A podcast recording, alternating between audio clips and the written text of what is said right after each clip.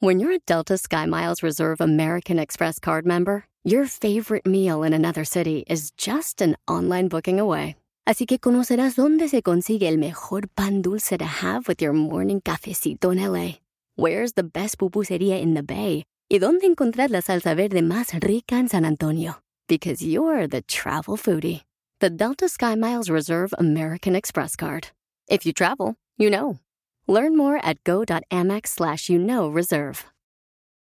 eBay Motors es tu socio seguro. Con trabajo, piezas nuevas y mucha pasión, transformaste una carrocería oxidada con 100.000 millas en un vehículo totalmente único. Juegos de frenos, faros, lo que necesites, eBay Motors lo tiene. Con Guaranteed Fee de eBay, te aseguras que la pieza le quede a tu carro a la primera o se te devuelve tu dinero. Y a estos precios, quemas llantas y no dinero. Mantén vivo ese espíritu de Ride or Die, baby, en eBay Motors. ebaymotors.com. Solo para artículos elegibles se aplican restricciones.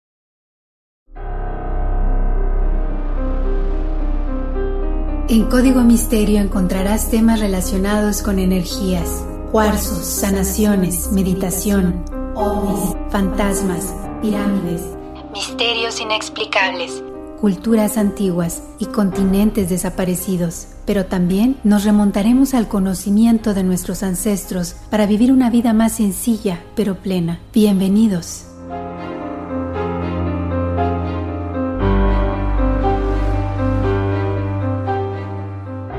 ¿Qué tal? ¿Cómo están? Bienvenidos a un episodio más de Código Misterio. Les saluda Horacio Ontiveros y efectivamente ya pasó otra semana y ya investigamos otro tema que está muy interesante. Pondremos algunas ilustraciones, algunas fotografías en las redes sociales de Código Misterio, Facebook e Instagram. Y por supuesto, ya pueden descargar el podcast en todas las plataformas. Estamos en Apple Podcast, Google Podcast, Spotify, Amazon, iHeart, en todas las que ustedes quieran. Y como siempre, el correo electrónico para que no se les olvide, ahí les va. Se los recuerdo, es contacto arroba códigomisterio.com.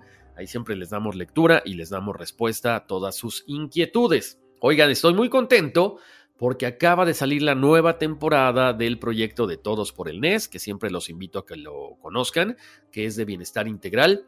Chéquense en todosporelnes.com la entrevista con el primer actor de la serie Money Heist de Netflix o La Casa de Papel, Fernando Soto. Eh, los invito a que vayan ahí, a que chequen todas las cápsulas de bienestar integral para toda la familia. Y vienen por ahí sorpresas, cosas buenas muy, muy prontito. Oigan, ya vamos a empezar con el tema de esta semana que tiene que ver con viajes en el tiempo, con saltos temporales. Y por supuesto, este tema se relaciona muchísimo con el primer episodio con el cual arrancamos Código Misterio hace casi un año, Donald Trump y la máquina del tiempo Tesla, que bueno, en ese episodio les voy a contar rapidísimo para que vean de qué se trata o para que escuchen. Eh, bueno, hablamos de que Nikola Tesla inventa esta máquina del tiempo y cuando fallece cae en manos de la familia de Donald Trump. No les cuento más porque no quiero hacer spoiler. Si no lo han escuchado, vayan a descargarlo ahorita, está muy bueno. Entonces, vamos a hablar acerca de todo esto, de algunas películas como les comentaba, porque normalmente hablamos del salto en el tiempo o esta cuestión de salto temporal, que es este fenómeno paranormal, cuando una persona o incluso varias viajan en el tiempo y aparecen en una realidad alternativa por minutos, por segundos, pueden ser por horas o por varios días.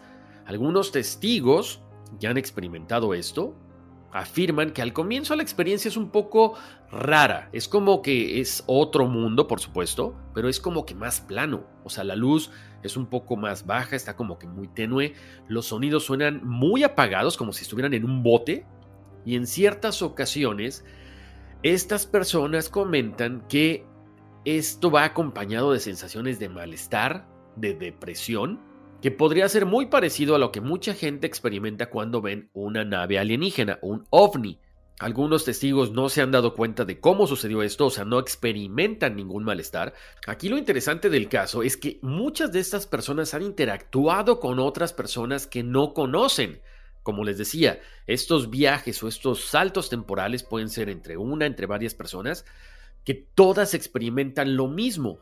Lo interesante también es cuando todas estas personas conviven con alguien de ese momento. Por supuesto, Hemos hablado acerca de viajes en el tiempo, hay fotografías muy famosas que no se sabe exactamente si es lo que estamos viendo, como la foto de esta película de 1928 del circo de Charles Chaplin, donde aparece una persona que aparentemente está hablando por celular.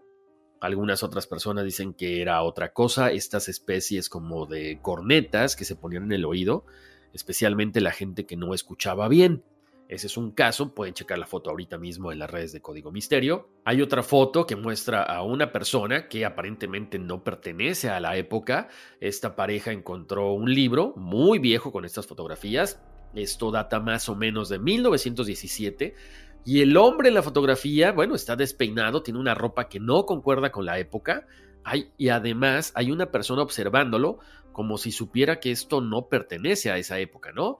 Hemos escuchado también la historia de Rudolf Fent, que desapareció en 1876 sin dejar ningún rastro y de pronto en 1950 aparece en una calle de Nueva York donde fue golpeado por un automóvil y murió.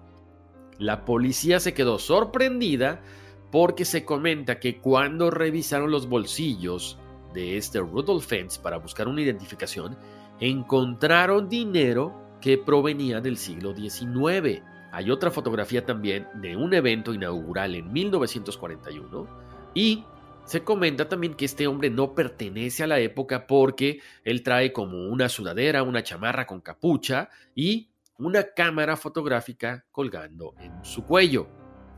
Pero eso no es todo.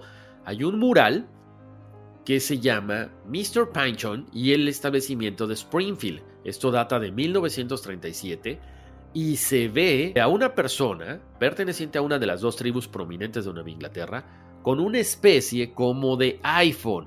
Bueno, la gente dice iPhone, la gente dice celular, lo que sea, pero es bien interesante.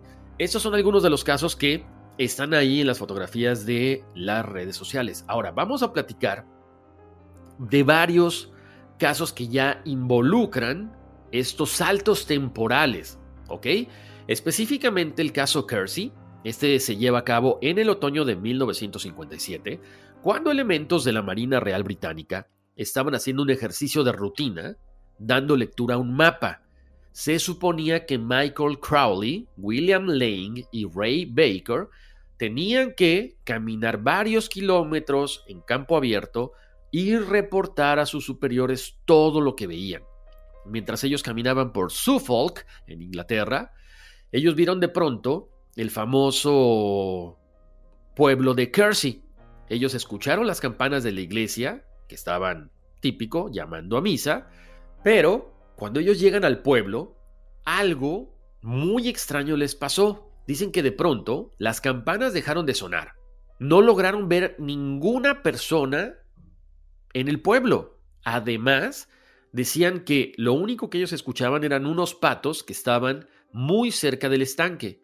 De pronto ellos se dieron cuenta que todos los árboles del pueblo estaban más verdes que de costumbre, como si estuvieran en primavera. Entonces, no correspondía a lo que ellos estaban viviendo porque era un pueblo como medieval, con la época en la que ellos vivían. De pronto, ellos siguieron caminando y se dieron cuenta de que el canto de los pájaros se detuvo súbitamente. Además, el viento también dejó de soplar. Cuando pusieron más atención a todo lo que estaba pasando a su alrededor, se dieron cuenta que las líneas de cableado eléctrico habían desaparecido y no había rastro de automóviles. Acuérdense, estamos hablando de 1957. ¿Cómo era posible que un pueblo que ya tenía energía eléctrica, que ya tenía automóviles, de repente se desaparecieran de la nada? Además, también a estas personas, a estos cadetes, les resultó muy extraño que algunas casas parecían construidas con marcos de madera, o sea, como la época medieval, y solamente algunas de ellas tenían ventanas de cristal. Estos tres oficiales continuaron caminando por el pueblo y de pronto les llamó mucho la atención y se asomaron a una carnicería. Era una carnicería muy, muy peculiar porque estaba muy sucia y adentro había los cadáveres de tres animales, de tres bueyes, pero la carne estaba verde, estaba enmohecida, con moscas. Entonces ellos pensaron, ¿cómo es posible que en 1957 las autoridades sanitarias permitan que la carne se venda así? Eso fue lo que le llamó muchísimo la atención. Continuaron caminando, se dieron cuenta de que el pueblo lucía muy viejo, En ese momento, ellos decidieron abandonar el pueblo, subieron por la colina, ya no voltearon hacia atrás, hasta que de pronto, unos metros más adelante, les llamó mucho la atención porque volvieron a oír las campanas de la iglesia y además cuando voltearon, vieron humo salir de las chimeneas. O sea, ninguna de las chimeneas estaba humeando cuando ellos estuvieron en el pueblo. Era muy extraño. Lo que ellos comentaron a la gente del campamento cuando regresaron es que habían estado como en un pueblo fantasma, era como si hubieran retrocedido en el tiempo y además habían experimentado como tristeza, como depresión, pero también como escalofríos, como si algo estuviera pasando ahí, pero no se veía a simple vista. Esto que les pasó les dejó una huella para toda la vida. Por lo tanto, más adelante, en 1990, Lane, uno de estos cadetes, vuela desde Australia hasta Inglaterra para conocer a Andrew Mackenzie, que es un investigador y autor psíquico que se mostró muy interesado en este tema. Además de registrar muy detalladamente el testimonio de Lane, Mackenzie lo acompañó al pueblo de Kersey para tratar de reconstruir los hechos. Y chequen nada más, la investigación de Mackenzie reveló que la carnicería que habían observado esos tres chicos no se encontraba en ese lugar durante el viaje de 1957, pero encontró registros que en ese mismo sitio había existido una carnicería en 1790 y 1905, y después se convertiría en un almacén general. Otro de los aspectos que no se logra explicar es por qué los cadetes no habían visto la torre de la iglesia cuando estaban en el pueblo, pero algunos registros indican que la construcción de esta torre se detuvo a mediados del siglo XIV, cuando una gran parte de la población fue aniquilada por la peste negra. Esto podría hacernos entender que por eso no habían visto la torre de la iglesia. Este caso de Kersey hasta nuestros días es uno de los misterios más alucinantes de viajes en el tiempo. Vamos a hablar ahora del siguiente, que tiene que ver con dos mujeres, pero que además está registrado en un libro que ellas escribieron. Les cuento, esto sucedió el 10 de agosto de 1901, cuando dos mujeres inglesas visitaron los jardines de El Petit Trianon, muy cerca de Versalles. Estas dos mujeres llevan por nombre Anne Moverly y Eleanor Jourdain. Ellas eran académicas, directoras y subdirectoras del St. Hugh's College en Oxford. O sea, era gente preparada que no tenían la necesidad de mentir. Ellas comentan en el libro que estaban de vacaciones en Francia y por lo tanto decidieron pasar a conocer el Palacio de Versalles. Dice que recorrieron el palacio, luego salieron a explorar los terrenos en busca del lugar de Petit Trianon. Y eso es lo que ellas comentan. Comenzamos a buscar el Petit Trianon, pero nos perdimos. Mientras deambulábamos, pasamos por una granja desierta y notamos un arado muy viejo tirado al costado de la carretera. De pronto nos empezamos a sentir muy extrañas como si estuviéramos un poco deprimidas. Pasamos junto a dos hombres vestidos con largos abrigos verde grisáceo con pequeños sombreros de tres picos. Les preguntamos a estos hombres el camino hacia el Petit Trianon y nos mandaron por el camino frente a nosotras. Continuamos por este camino hasta que encontramos un mirador con árboles el estado de ánimo que teníamos era aún más pesado. Todo estaba muy quieto, y en ese momento un hombre de aspecto repulsivo, con la cara picada de viruela, estaba de pie junto a la glorieta y las miró con desagrado. En ese momento, alguien vino corriendo detrás de nosotras y nos dijo que íbamos por el camino equivocado. Nos dijeron que cruzáramos un pequeño puente y al cruzarlo ahí estaríamos en el Petit Trianon.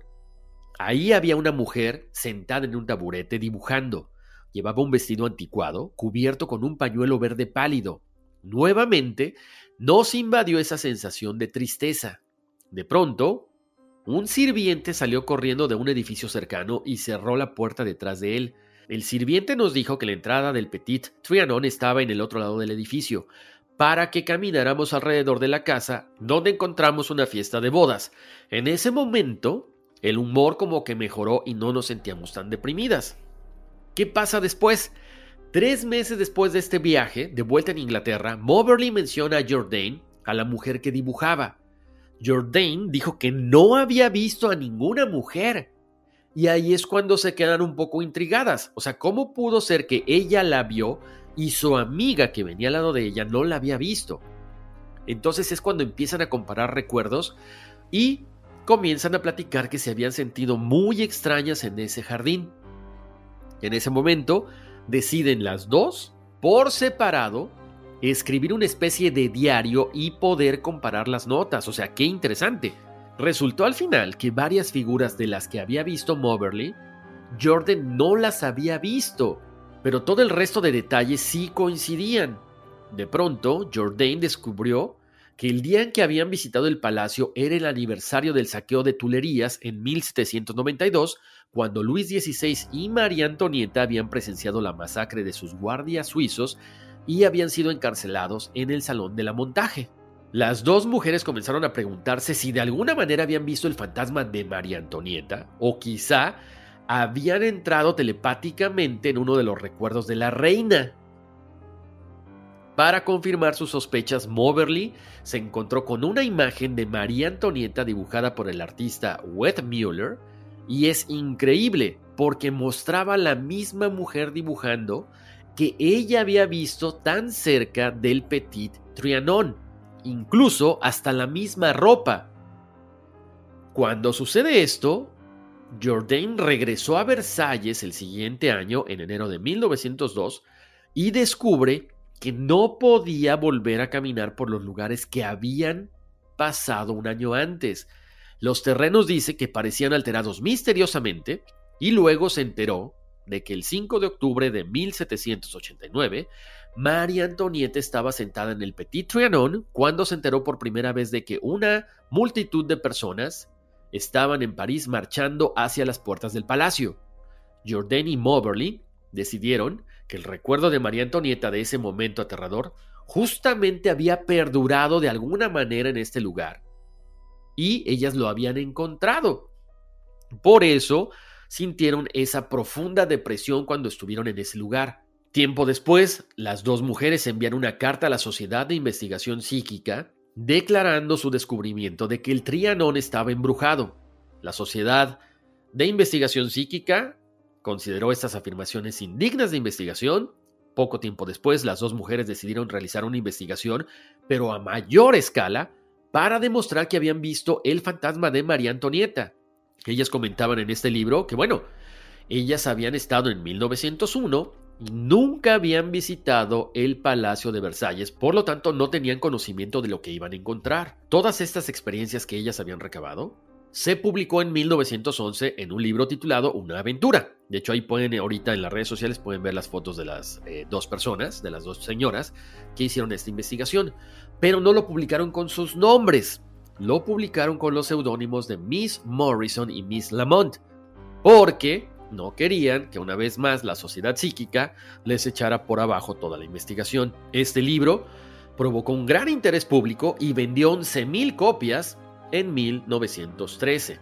También así como trajo mucho interés, muchas personas se dedicaron a criticarlo.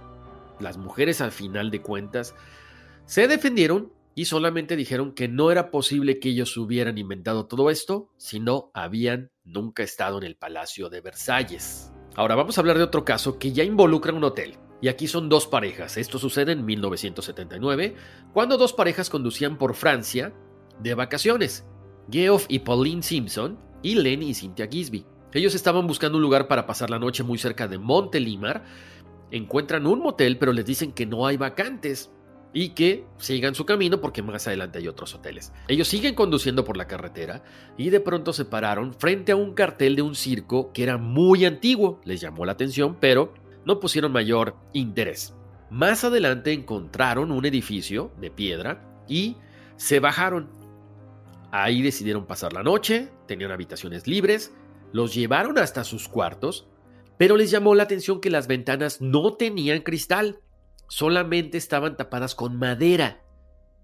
La parte del cuarto del mobiliario era muy básico, no había almohadas, ni teléfonos, no había ascensores, todo estaba como que muy antiguo. Se fueron a cenar, comieron carne, huevos, cerveza, y a la mañana siguiente se dieron cuenta de que en el comedor del lugar la gente estaba vestida de una forma muy extraña. Había una mujer con un vestido de noche de seda y decían qué raro porque pues no hay ningún evento, no hay ninguna fiesta, como para que esta mujer ande tan elegante. Otra cosa que les llamó la atención es que vieron a unos policías, pero estos policías traían uniformes muy antiguos, que después cuando investigaron eran más o menos de la época de 1905. Cuando ellos terminan de desayunar, también se sorprendieron de que el desayuno había sido muy barato. Bueno, salen de este lugar, continúan hacia su lugar de vacaciones donde ellos tenían como objetivo pasar unos días. Dos semanas después, de camino a casa después de estas vacaciones, deciden pasar al mismo hotel para hospedarse y continuar el viaje al día siguiente. ¿Y qué creen? El hotel ya no estaba. El hotel había desaparecido. Lo que ellos también mencionan que fue muy extraño que al revelar los rollos de película de la cámara, específicamente esos negativos no estaban. Es la fecha que han querido encontrar el mismo hotel y no han podido. Pasan por el mismo camino y nunca más lo han vuelto a encontrar. Vamos a hablar del siguiente caso. Esto pasó en 1971, cuando unas personas tuvieron que ir a recoger un alimentador de ganado. Esto fue en Ponca City, en Oklahoma y el auto se detuvo en la puerta. Sus ocupantes Carl, Mark y Gordon habían sido enviados ahí para recoger, bueno, esta máquina.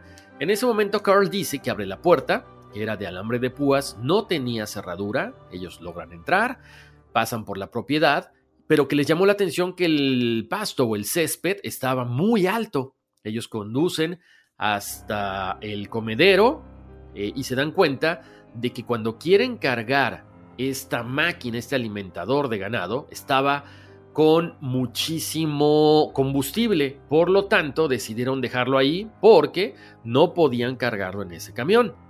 Carl dice, nos regresamos como habíamos pasado, o sea, regresamos por el granero rojo, vimos una casa blanca muy grande de dos pisos que no tenía luces y cuando llegan con su jefe les dice, ¿sabes qué? No pudimos recoger esta máquina porque tenía muchísimo combustible, así que mañana iremos con un camión mucho más grande. Ellos van al siguiente día, pero esta vez decidieron bajarse donde estaba la casa de color blanco. Pero ¿qué creen?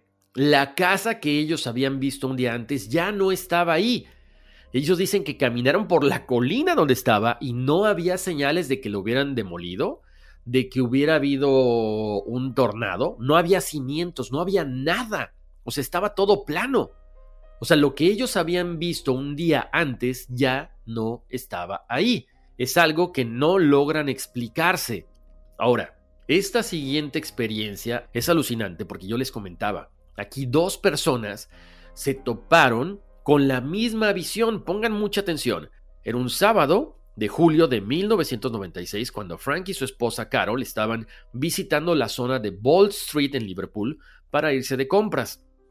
Cuando ellos llegan a la estación central, se separan, mientras él estaba subiendo la pendiente muy cerca del edificio Lyceum Post Office y Café que conducía a Ball Street, Frank notó de repente que había entrado como en un lugar donde había mucha tranquilidad. De repente Frank notó que la calle no era la misma donde él estaba caminando segundos antes. Este estaba con adoquines y tenía un aspecto muy antiguo. Además, la gente ya no traía la ropa moderna como él. Ahora él veía gente que usaba ropa de la década de 1950. En ese momento, Frank se espanta cuando un auto le toca el claxon y él ve en el costado de esta camioneta el nombre de Kaplins, una tienda que tenía muchísimo que había desaparecido. Al cruzar la calle, Frank vio que en lugar de la librería de Dillon, había una tienda con el nombre de Crisp. Y en los dos escaparates habían bolsos y zapatos de mujer. No estaba la tienda que le estaba buscando. En ese momento, en ese momento, Frank vio a una mujer joven vestida con la ropa de la época de él. O sea, jeans, una blusa sin mangas y también llevaba un bolso con la marca Miss Selfridge, una tienda que no estaba en Liverpool en la década de 1950. En ese momento, cuando ve a la chica que entra a la tienda de Crisp, se da cuenta de que todo había regresado a la escena de 1996. Allí es cuando Frank se acerca a la joven y le dice, ¿Has visto lo que yo vi? Ella le comenta que sí, pero está muy asustada porque le dice, yo acababa de entrar a Crisp y en ese lugar había ropa para mujer de la época de 1950. De pronto todo se desvaneció y apareció la tienda de 1996. Alucinante, increíble, pero cierto. No cabe duda que puede ser este, no sé, un viaje en el tiempo, una cuestión de un universo paralelo. No sé exactamente, pero definitivamente de que es interesante, es muy interesante. Continuando con los casos de Europa, vamos a platicar del de Pembroke en Gales. Roger dice que él y su familia habían visitado el castillo de Pembroke en Gales y estaban subiendo a la torre y él estaba a uno o dos tramos por encima de su familia. Cuando llega a la cima de la torre del castillo, se voltea hacia el río y ve que estaba lleno de barcos medievales. Él comenta que pensó que había algún tipo de fiesta, no lo comenta a los demás. Después de estar un ratito en esta torre del castillo, deciden bajar y Roger se quedó con la duda de qué es lo que había visto, por qué había, bueno, estos barcos, sobre todo tantos barcos y tan antiguos, o sea, de la época medieval. El siguiente caso sucedió en la época de 1980 a Caroline Anders. Ella comenta que era un fin de semana y un colega la llevó a Plymouth para una fiesta. Cuando ellos rodearon la rotonda en el acceso a la ciudad, recuerda haber visto una hermosa iglesia. Las ventanas estaban llenas de color por la luz que entraba a través de las vidrieras y cuando pasamos por las puertas de la entrada vi una gran congregación. Algo que llama la atención es que solamente Caroline pudo recordar lo que estaba narrando. Nadie más en el automóvil lo vio. ¿Qué sucede después? Es que unas semanas más tarde, cuando su novio Phil le sugiere un sábado en este mismo lugar, en Plymouth Hoe, pasan por la rotonda y le grita a su novio que qué había pasado con la iglesia, por qué estaba en ruinas, que si había habido algún temblor o qué es lo que había pasado.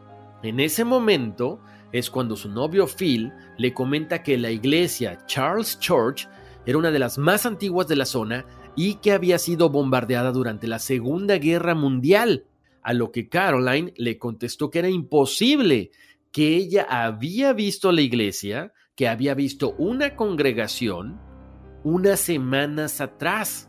Ella dice que hasta el momento sus amigos le creen, pero hay muchas personas que dicen que pudo haber alucinado esto. Un caso muy similar a Caroline le sucedió a Matt Davis, de 50 años. Esto fue en Stourbridge, en West Midlands. Él dice que quedó muy desconcertado con un suceso que nunca le había pasado. Él dice que iba eh, manejando su bicicleta al lado de un canal, muy temprano por la mañana, cuando vio a un joven sentado muy cerquita del canal con lo que parecía ropa de clase trabajadora de la época victoriana y que estaba fumando pipa y mirando el agua.